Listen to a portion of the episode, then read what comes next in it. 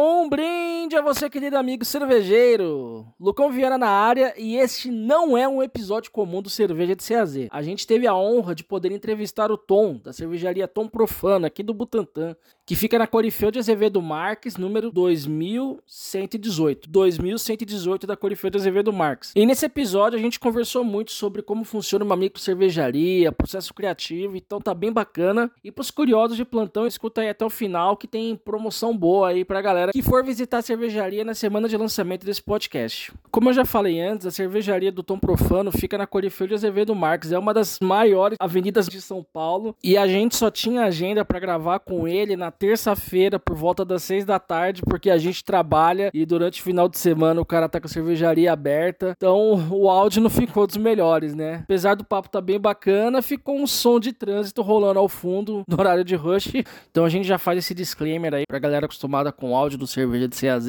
A gente pede sinceras desculpas, mas não tem como perder uma oportunidade de entrevista dessa, né? Contigo, Léo.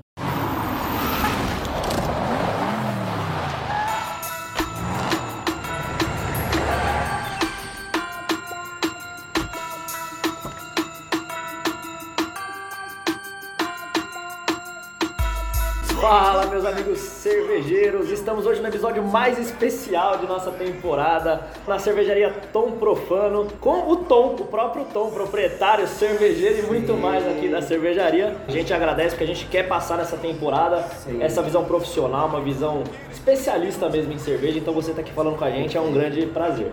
O prazer é todo meu, pessoal, estar aqui com vocês.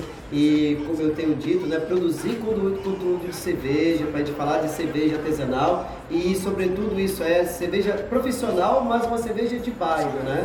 Que eu acho que a gente pode manter essa ideia de cerveja de qualidade, né? Feita com carinho, mas no bairro e com certeza no bairro um produto mais artesanal do que uma fábrica gigante, né? É a cerveja produzida do lado de casa, né? Com certeza, literalmente. Bom, inclusive a gente tá tomando a cerveja Ah. e a gente mora no bairro, a gente aprova completamente a ideia do Tom. Bom, já vou apresentar um pouco a cervejaria Tom Profano. Fica aqui no bairro do Butantã, na Corifeu de Azevedo Marques, número 2118. número 2118. Para quem ainda não conhece, vocês vão conhecer. É uma cervejaria intimista, uma cervejaria que você vem, conhece com cervejeiro. Provavelmente todo mundo que gosta de cerveja já teve o sonho de abrir a sua própria cervejaria, né? Sim. Ou pelo menos já falou que queria abrir um bar e o Tom realizou esse sonho. Sim. E a gente queria entender quais são os desafios, como que é ter uma cervejaria. Sim. Uma coisa é você tomar cerveja, né, numa cervejaria, falar de que, que quer fazer cerveja. Outra coisa é você fazer cerveja e tentar fazer disso um mercado, né, financeiro de cerveja. Aí é mais difícil. Mas você acha que é mais difícil fazer a cerveja da hora, de qualidade, ou a parte comercial, a parte Nossa. empresarial? Com certeza a parte empresarial, né? A gente tem um mercado que é difícil, um mercado onde a gente depende um pouco do financeiro, do poder aquisitivo das pessoas, onde isso dificulta as pessoas apreciar os seus sabores, né? E que ano que a cervejaria foi fundada, Tom? Ela foi fundada em 2017. 2017, já tem bastante tempo. Sim, mas as pessoas têm uma dificuldade de entender a qualidade. Lógico, né? A cerveja artesanal, ela infelizmente sempre vai bater na questão econômica, né? Com certeza. É, eu queria ela falar de cerveja artesanal e falar de dinheiro, né?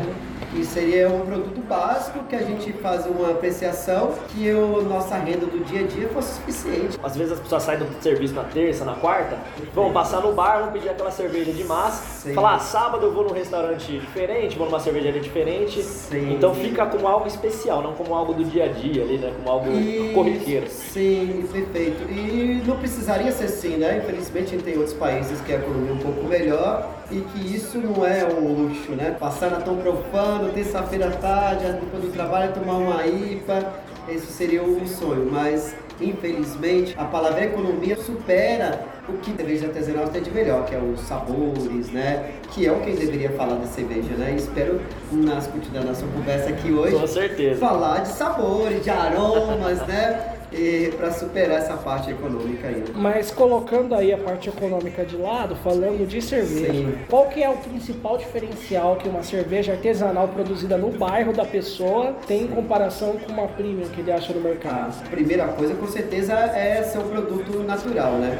Então é um produto que não tem conservante, é um produto que você faz com mais tempo, onde tem uma maturação que você traz mais sabores aroma de chocolate, de frutas, tirado isso naturalmente para a cerveja, né? Não acrescento nenhum produto químico para fazer um produto que seja o mais natural possível, é in natura possível. Você vinha aqui, toma uma cerveja recém-nascida, ela não passou por um processo ali de caminhão levando ela, choque térmico, ela tá aqui, saiu do tanque, foi mantida ali na, na geladeira, direto pro seu copo. E além de você tá vendo o próprio tanque. né? Exatamente, dá até um gosto a mais, né? E a gente vai ter o privilégio depois de experimentar ali na nossa própria máquina, tirar na mãe para fazer uma degustação. O pessoal em casa tá com sede agora Exatamente, né?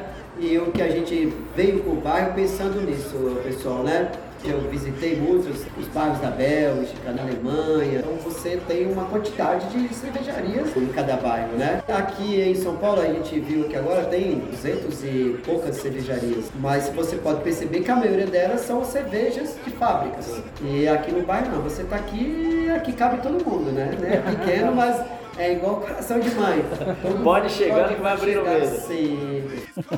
Então, e quando é que você começou a perceber a cerveja como uma bebida diferente, uma bebida artesanal? E da onde que veio essa vontade de produzir cerveja? Porque a gente sabe que tomar cerveja é uma coisa e querer fazer a própria cerveja é outra totalmente diferente, né? Perceber que eu deveria tomar uma cerveja melhor, porque eu sempre busquei tomar boas cachaças. Você já mexia com esse tipo de produção quando pequeno? Com oito anos já trabalhava em Alambique, né, Lucas? É, acho que vai ser um caso curioso a se colocar na nossa conversa. É isso, em torno de 8, 10 anos, uma das minhas funções lá, né, já abrindo parênteses, eu sou de Salinas, né? Então a gente tava no hall da cachaça e uma das minhas funções era tirar as raposas que ficam ali no Alambique. Se a gente gosta de cachaça, A raposa também Gosta gosta. mais raposa ainda. Gosta mais ainda. Então elas à noite vão ali, tomavam as cachaças e de manhã elas estavam tudo ali meio embriagadas. É, e eles são um bicho fedorento e umas unhas são, são agressivos, assim, né? Não agressivo de atacar as pessoas, parece que pequenos cachorros, só que com dentes mais afiados. Então eu fazia isso na fazenda do meu avô, né? A gente pegava e puxava eles pro rabo pra lá, fedorento, porque os adultos não queriam fazer esse tipo de trabalho. Isso nos anos 90, a cachaça não era tão valorizada, Era né? quase marginalizada, né? Quase marginalizada. Figura da cachaça. Isso, lógico que em Salinas, é isso nós já tínhamos ah, os Ferreiras, famílias que né, fabricou depois a Cheia e outras cervejas que foram famosas, né? Depois, infelizmente, em Minas, a gente não, tinha muito mercado de trabalho, né? né? Ou você ficava lá virava agricultor, ou você vinha para a capital fazer faculdade, toda esse intelectual. Por parte de algumas, né? Eu tive o privilégio da minha mãe, ela manda seus filhos estudarem. né? Ela não precisava ser filósofa, não. Ela foi bem, né? Filó- Aí É, passou um pouco de ela, tempo. né? Foi estudar demais, demais, né? né? Era pra ficar ali no advogado, né? Olha, O cara virou filósofo O cara foi pro cervejeiro. pensei a mesma coisa, né? Podia ser né, no- profissão padrão, né? De interior, né? Vai fazer direito, vai fazer, Vai fazer medicina. engen- engenharia, né? É. Um agrônomo aí no É, máximo. Voltar aqui pra Pô, eu, eu passei em agronomia na Federal de Uberlândia. Ó, beleza. Fufu. O cara é mineiro, Aí, saber. Mineiro de coração. De coração. Casou com mineira. Isso. A nossa tendência lá de, Salinas e Peubeiras era essa direção. É, Uberlândia e Uberaba e Viçosa. Mas fui mais desafiador, né? A gente vim pra São Paulo pra gente, né? Minha mãe não deixou eu morar em Uberlândia. Eu tive que passar aqui pra poder Mas uma coisa é bom se ressaltar, veja só, então nos anos 90, né, é, cachaças, né, que fabricavam lá, era, o, o valor era pequeno, né? Mesmo lá em Minas, as fermentações das cachaças nos anos 90 era do próprio ambiente, né? Os amigos do meu avô, né, os amigos, né, o velhão, alguns cuspia na cana, técnicas bem artesanais e que depois gerou cachaças muito, muito importantes. Mas, inclusive, vai ficar o gancho quando a gente for fazer um episódio sobre cachaça, vamos ter que ter um convidado Ah. explicando lá o coração de alambique, Com né? certeza, olha, sim. Tomei muitas cachaças, né? Aquela que pinga de manhã, né? Saindo ali pra você né? sentir o, cheiro da cana.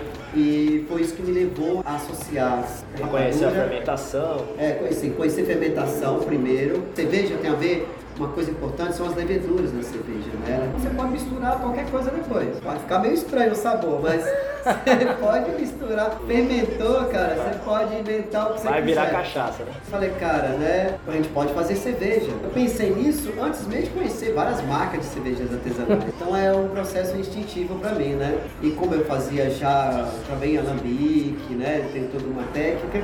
Então fazer cerveja foi só mais um pouquinho, né? Então conta pra gente qual que é o carro-chefe aqui da cervejaria e qual que é a cerveja que você Sim. mais gosta que você já produziu. Pai, quando fala do filho, é difícil ter um preferido, né? Mas Perfeito. Então a gente tem a nossa APA com rapadura, que a gente coloca em vários momentos do processo, feito também de forma natural, sem nenhum processo químico, que a gente, o pessoal faz lá em Minas. E a minha sogra de Minas, né? Minha, minha esposa foi pra Minas na semana passada e ela trouxe a rapadura mineira. Sim. E é um bagulho absurdo, cara. Perfeito. E que rapadura, ela tem um processo de identidade própria.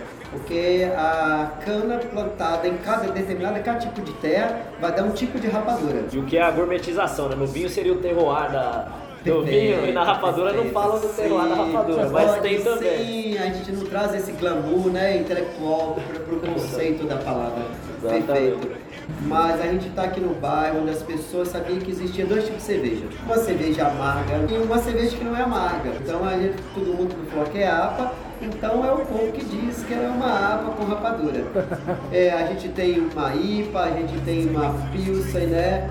Na modalidade da República Tcheca, são da mesma família das Pilsens Urkel, né? A gente tem aqui a nossa trigo, nossa stout com café, chocolate e as outras possibilidades. Aqui a gente- eu brinco aqui no bairro, eu vou fazendo de acordo com as estações. Então, se está um pouco frio, vou fazer uma stout com chocolate. Então, além de experimentar essa APA com rapadura, que já é um Ah, nossa, total diferencial, fiquei sabendo que tem uma cerveja aí que você está utilizando dry hop, umas técnicas diferenciadas e que não é no estilo comum, né? A gente está usando agora as técnicas de colocar um dry hop nas temperaturas mais maiores, né? 18 graus, onde você tem a extração dos óleos essenciais. Eu não tenho uma máquina né, que faço como nas grandes indústrias, a gente faz de forma artesanal, mas que também tem ali uma fermentação, já que tem algumas, alguns fermentos suspensos ali. Então isso já vai criar uma nova, né? Uma nova tipo de cerveja. Então você consegue extrair mais e produzir mais sabores. Então eu tenho né,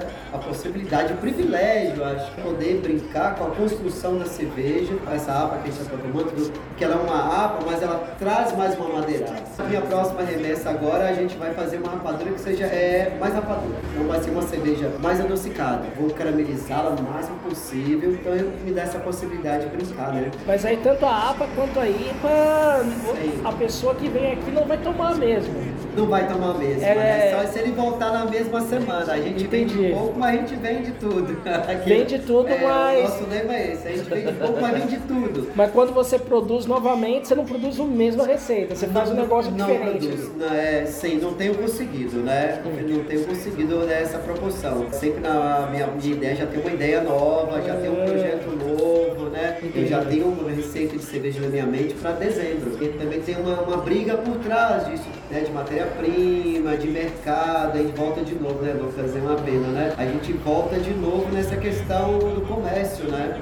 Mas eu tento ficar o máximo possível dessa construção de sabores. Eu tenho meu outro sócio que mexe um pouco com essa parte aí, né, das compras, para que eu não possa, né, né, foque nos sabores, aromas e diversidade. E uma outra que eu não posso deixar de falar é a minha Pilsen, né? Uma levedura que eu estou cultivando ela aqui faz um tempo. De europeia não tem mais Uma nada, levedura né? exclusiva. Ela já, ela já não são ela é uma, levedura daqui da Tom Profano, né? Então é uma cerveja bem natural. Então, todas as pessoas que vêm aqui tomar a princípio, né? Quem não conhece cervejas vermelhas, reds, apas, né? Não sei se você experimentou, Léo, já, nossas, nossas Pilsen ali, ela já tem uma carga de BU, né?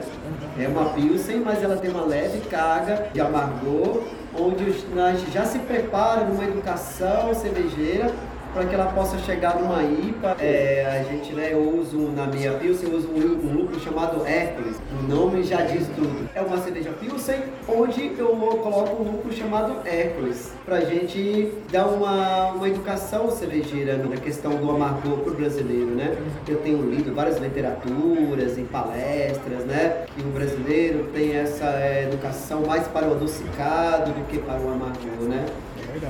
E quando você está aí na produção da cerveja, você pensa mais no seu gosto pessoal ou você pensa, não, acho que o público gosta mais da cerveja mais adocicada, vou tentar trazer esse sabor na produção da minha cerveja? Boa pergunta. Eu vou no feedback, no feedback aqui do pessoal do bairro, das pessoas que vêm tomar aqui, igual o Léo falou, né? Essa última pilsen que eu fiz, eu coloquei um pouquinho, um pouquinho de malte pale ale, buscando exatamente isso, né? Pensando neles. Então, o que, que eu posso fazer na próxima remessa? De acordo com o que o pessoal do bairro tomou na última, o que, que eles falaram, né? Qual foi o feedback que eles deram. Então, nas últimas que eu tenho feito, né, de 2020, é, eu dou uma educação cervejeira neles, né? Eu falo, nossa, essa marcou aqui é interessante. Então, mesmo eles falando de forma informal essas coisas, falar, é, então na próxima eu já posso buscar uma técnica diferente de amargor para poder nos né, ajudá-los nesse sentido. Vai pegando feedback da galera, a galera vai tomando, vai falando que vai gostando. Perfeito. Você, vou manter isso aqui, vou aprimorar. Vou aprimorar, exatamente, vou aprimorar e a gente, como é uma empresa familiar, a gente vai fazer cerveja de acordo com o que as pessoas estão sentindo gosto, né? Essa é uma ideia infalível. A gente falou, vamos fazer cerveja de acordo com o que as pessoas querem. Então eu tenho uma variação, eu tenho, eu tenho 10 variações de stout. Né? Já fiz todas elas, infelizmente, né? A minha vontade era ter as 10, as 10 torneiras de stout que eu tenho, né? Essa eu fiz em 2000 e tanto, eu quis trazer o chocolate, essa eu fiz em 2010. E no bairro, trazer uma cerveja stout, uma cerveja super diferente. Uhum. A gente nas feiras aqui no bairro, né? A gente fazia uma stout clássica, né? As receitas do YouTube em inglês, que nem tinha em português muito. Então, o cara já tomava e já tinha um treco. Então a referência de cerveja artesanal escura para o pessoal era, era Caracu. A Caracu. Caracu. É, a minha referência de cerveja escura não foi a Caracu, foi a Malzebê. Então eu tive que buscar o feedback, Lucas, né? Ah, essa, essa stout sua tá muito, né? podia ser um pouquinho menos amarga. O pessoal buscava o doce mesmo na cerveja. É, buscava o doce artesanal. Aí foi fazendo, aí fiz bem aproximado do caracu né? Tem uma receita, né? Alguém, não sei se é verdadeiro ou não. Mas já reproduzi umas três vezes quando eu fazia na panelinha de 20 litros. Parecia o gosto mesmo? Parecia o gosto, sim.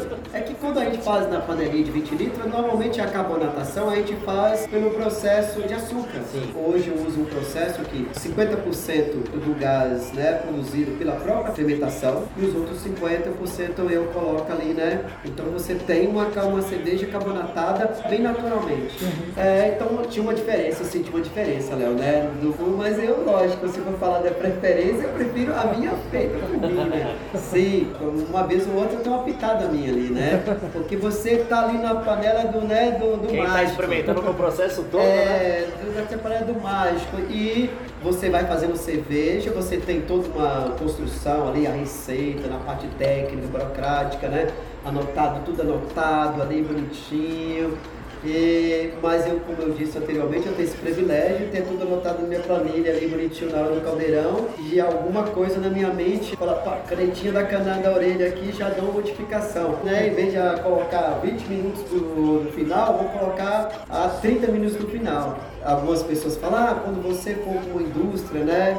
Não, eu pretendo repetir as minhas 15 receitas de IAPA para que todos aqueles, para eu gosto, mas gosto da décima segunda receita receba, né? na 15 receita. Mas todas as cervejas que você faz, você tem anotado a receita para caso você isso, queira É, isso é uma coisa que você tem que fazer. É como música, né? Fazer uma cerveja é uma letra de uma música, porque se você não anotar, você perdeu, nunca mais será, né? Você vai lembrar, nunca mais. É, eu sou criativo, mas eu sou meio, né? Tenho meio de toque de anotar. E fora que você dona em todas as áreas da cervejaria, você não tá focado só na produção para Ah, lembrar perfeito. exatamente cada detalhe. né? Sim, no, para você ter uma cervejaria, você tem que ter uma logística.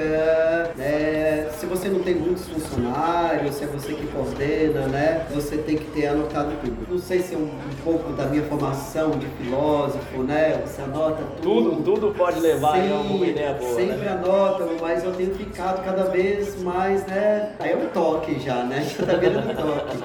Aqui eu anoto tudo, anoto ali as temperaturas das cervejas, cada dia, né? Eu confiro.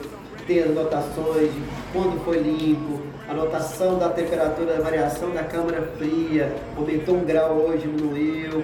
Eu estou participando agora no, no Sebrae, aqui no, no bairro. Isso, né, queria até levantar aqui no, no, nosso no podcast, que é um, milagre, né? É o pequeno cervejeiro do bairro ser lembrado nesse sentido, né? Do Sebrae. Então a gente está fazendo um curso, né? Do pessoal do bairro nesse sentido de isso, é preciso, né? Logística, organização, anotar tudo que você faz. É, principalmente, falando de cerveja aqui, anotar as cervejas. Para aquele que está escutando que é um cervejeiro, né? Anote tudo. Eu coloquei a 19 minutos. Nessa eu coloquei a 20. Isso pode fazer uma diferença numa receita sua. É o definidor, se vai ser sucesso ou que não vai ser sucesso, né? E aproveitando que a gente tá nesse momento da produção, que a gente já tá no chão da fábrica, Até seis. qual é aquela cerveja que te tira o sono? Que eu sei que você já tem a experiência, mas que aquela que você vai pra casa e fala, ih, aquele tanque, será que tá na temperatura certa? Ah, isso com certeza são as de trigo, né, cara? Essa as de, as, as, as de trigos, elas exigem uma atenção especial de temperatura. É um grau a mais, um, um grau a menos, você, depende do fermento, você já vai ter problemas aí. A menos que você já fez em todas as possibilidades, igual eu, um grau a mais, um grau a menos, vai dar banana ou vai dar cravo. Ah, os dois são Então, bons, né? É, mas acho- Isso, acho que né? vai, vai do que você quer no final, mas não- não- Perfeito, o erro não é é. tão grande, né? Sim, eu tenho buscado aqui no Tom Profano uma linha de trigos que usam fermentos, leveduras de que é usado comumente nas IPAs. É, normalmente eu faço com 80% de trigo, 20% pilsen. Vê os alemães, os 50-50, É, né? normalmente é, às vezes até mais pio, essas de mercado, por exemplo, é mais pio do Perfeito, que mais. Não, a gente usa uma proporção 20 para dar um, um charme mesmo. Aí a técnica da temperatura eu não vou contar, né?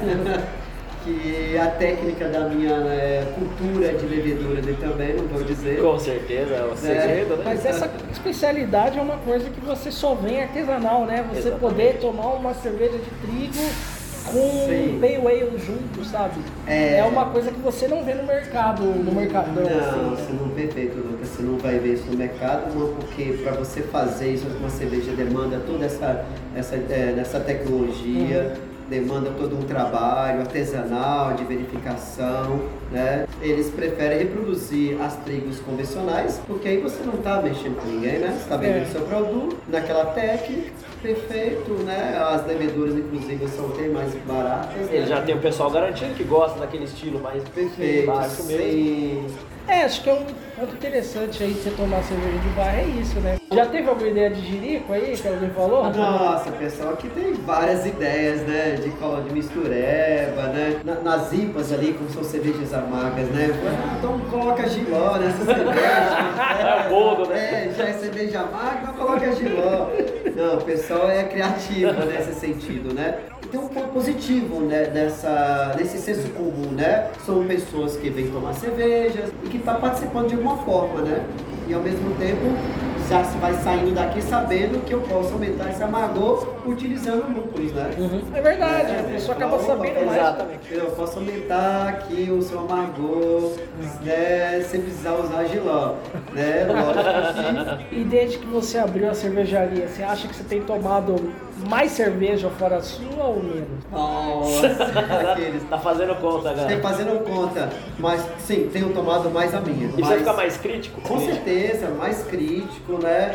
E, mas é uma criticidade do ponto de vista de dizer tem que aumentar o poder desse, de- de- desse aroma, tem que aumentar o poder desse, né? E provavelmente pro outro lado também. Eles falam, olha, esse aqui chegou num ponto Isso. excelente também. Ah, isso, também tem isso. Eu acho que pro, cerve pro cervejeiro, a cerveja nunca tá excelente. Sempre tem um. Sempre tem um quezinho ali, né? Essa água tão, tão tostado, né? De, de red, muito bom, tá, né? Mas de repente poderia, eu poderia usar outro malte que já tá na minha mente dizendo poderia usar Talvez o malte cristal, né, tantos gramas em relação à né, equação aí que poderia dar um mais tostado para lembrar outros sabores que vai lembrar você lá na Holanda viajando, enfim, né? E numa dessas, Tom, já teve alguma vez que você fez uma inovação muito grande? Você falou, ah, essa aqui, às vezes até cerveja que venderia, mas falar, ah, fugiu do meu gosto. são a- a- as de trigo com frutas naturais, mas é que não seja, não, não seja ser uma Não, esse uma beer, né? Não é essa cerveja muito azeda. Tomar cerveja azeda, com suco de limão. Alguns falaram aqui no começo, né? Eu experimentei a de limão siciliano Perfeito. e tinha mais um de maracujá, se não me engano, Maracujá, experimentei de também. laranja, porque eu usei um fermento que fosse de da cerveja trigo que lembra, né, o fermento que então usei a mesma técnica, aí eu usei uma, uma- um, um fermento que às vezes eu uso em apas, né? Então cervejas para fazer cervejas eios, que não seja IPA. Então você conseguir neutralizar um pouco a acidez do, do trigo e trazer mais a fruta. É, então tirar um pouco dessa acidez, na verdade é uma educação cervejeira, tirar um pouco para depois reconquistá-los, mostrar para eles que essa acidez tem algo a oferecer. Eu quero fazer agora para preparar para o verão, a gente vai fazer umas uma, uma de trigo aqui, trazendo as acidez, que eu espero conseguir fazer as minhas sours, né? Eu como bom mineiro, sour de cajamanga com goiaba. Vai vir de lá? Oi? Matéria-prima? Matéria-prima, ô Lucas, matéria-prima de lá, com Tem certeza. É, a gente vai ter que divulgar então no Instagram o dia da inauguração, o dia que for Sim. lançar essa cerveja. Cajamanga, que é meio sazonal, dá uma região da divisa, né? Do Pra norte de Minas para cima. É, aí vai depender do clima, né? E goiaba, hoje em dia os japoneses devem fazer goiaba, né? De todos os- Na minha tá falando goiaba. E eu acho que é isso, né? A gente falou já bastante de, de sour, por exemplo, no podcast. E não é, por exemplo, uma que nem eu, né? O Lucão costuma pedir quando vai no bar. Porém, quando lançou essa Catarina Sour, por exemplo, que lançou com morango, com frutas que combinavam com aquela acidez, é uma coisa muito boa, é diferente, né? Então é algo que você começa a tomar mesmo. É isso, foi uma, uma, uma construção é, na mesma ideia que eu faço aqui dessa possibilidade. E que também aproxima de uma bitibia, né? Aí é uma mistureba de técnica é o que eu faço. Quero contar o segredo, mas eu pretendo usar nessa o fermento, a levedura que eu uso ali na Pilsen. Tem- A, a levedura exclusiva tão É, profano vai estar junto. a, a minha ideia eu pretendo utilizá-la na quinta geração. É, a- as leveduras normalmente eles usam até a sétima geração. É, a gente usa uma técnica aqui, a técnica é a cerveja ser maravilhosa, quer dizer que a quantidade de, de, varia- de viabilidade, né, quantidade tá tudo ok, né?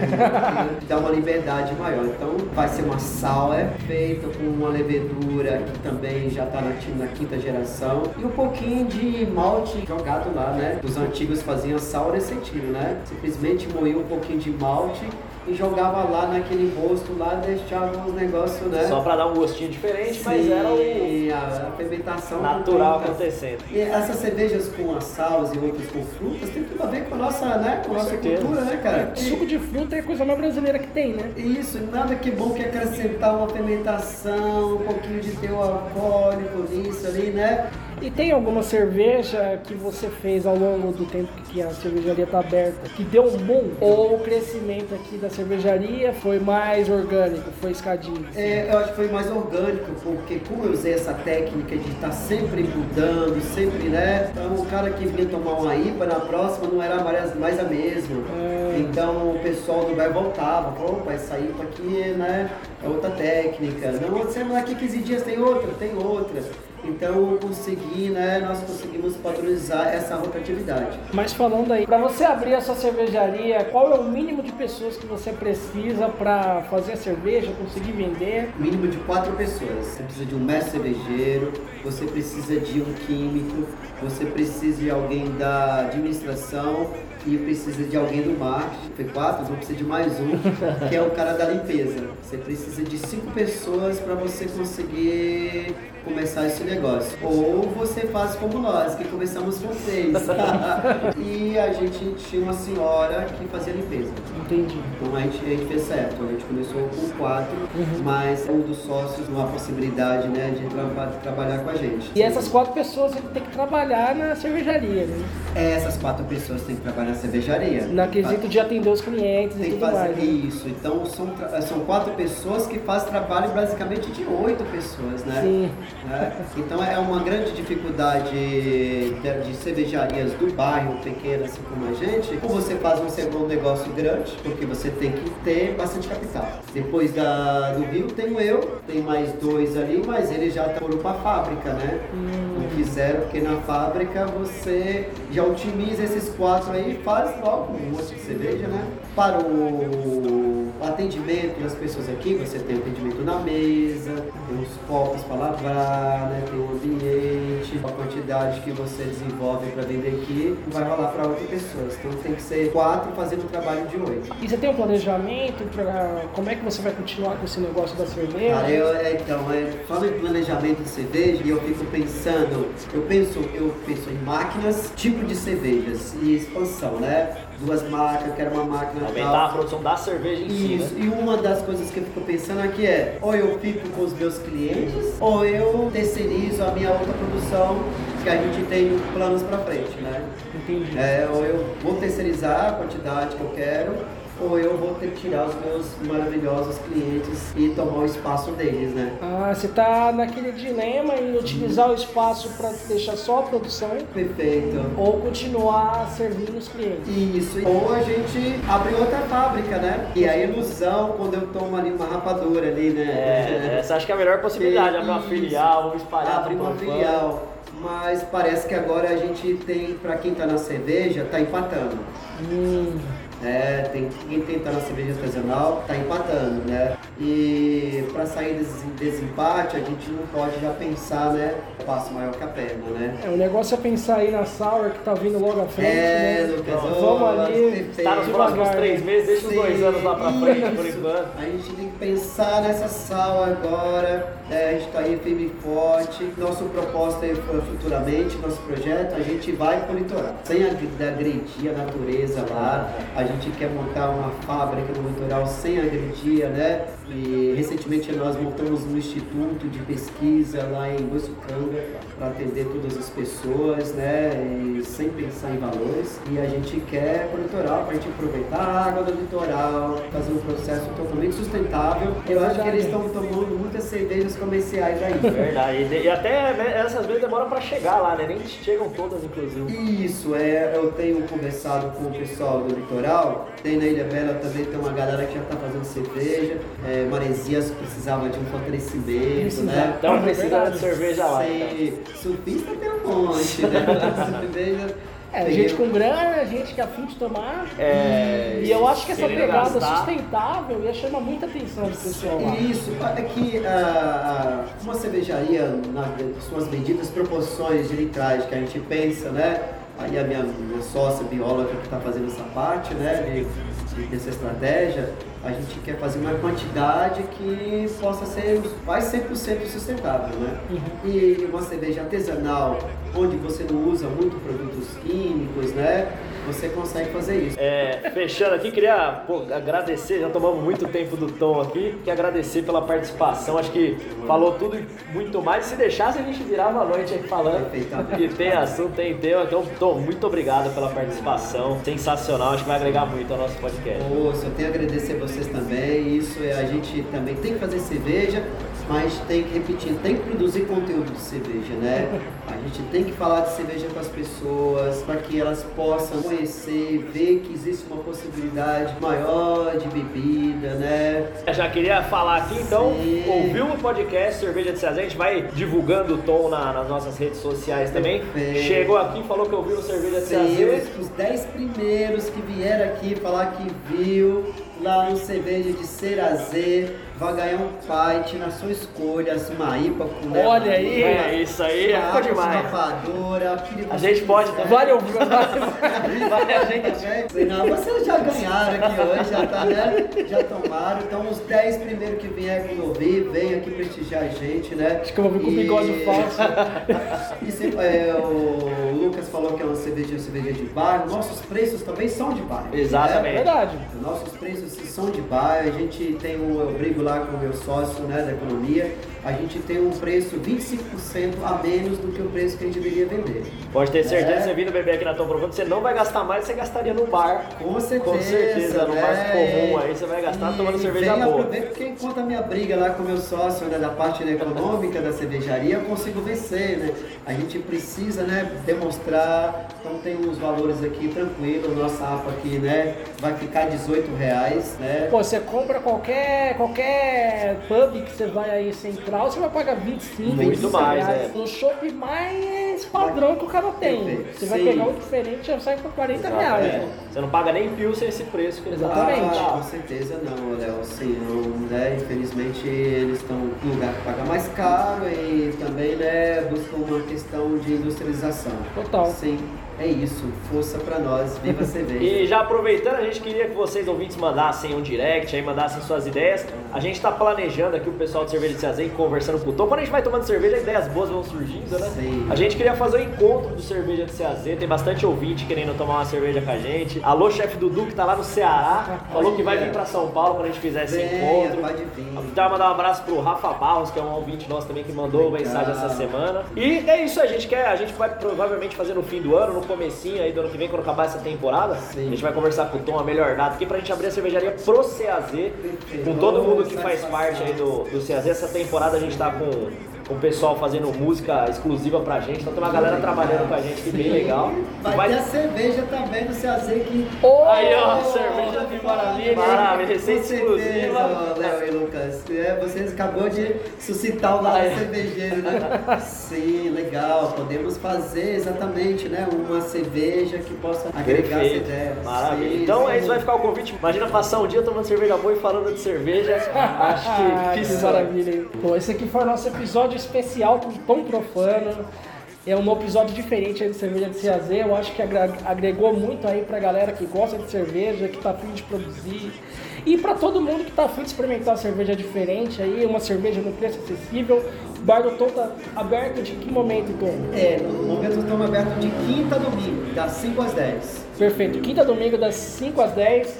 Vem aqui tomar sua APA de rapadura. Já segue o Instagram lá do Tom Profano. Arroba Tom Profano. Isso, arroba Tom, Prof, é, Tom Profano, é, não, Tom Profano Underline Cervejaria no Instagram. Tom Profano, underline cervejaria. Maravilha. Perfeito. Muito obrigado pela audiência e até o próximo episódio.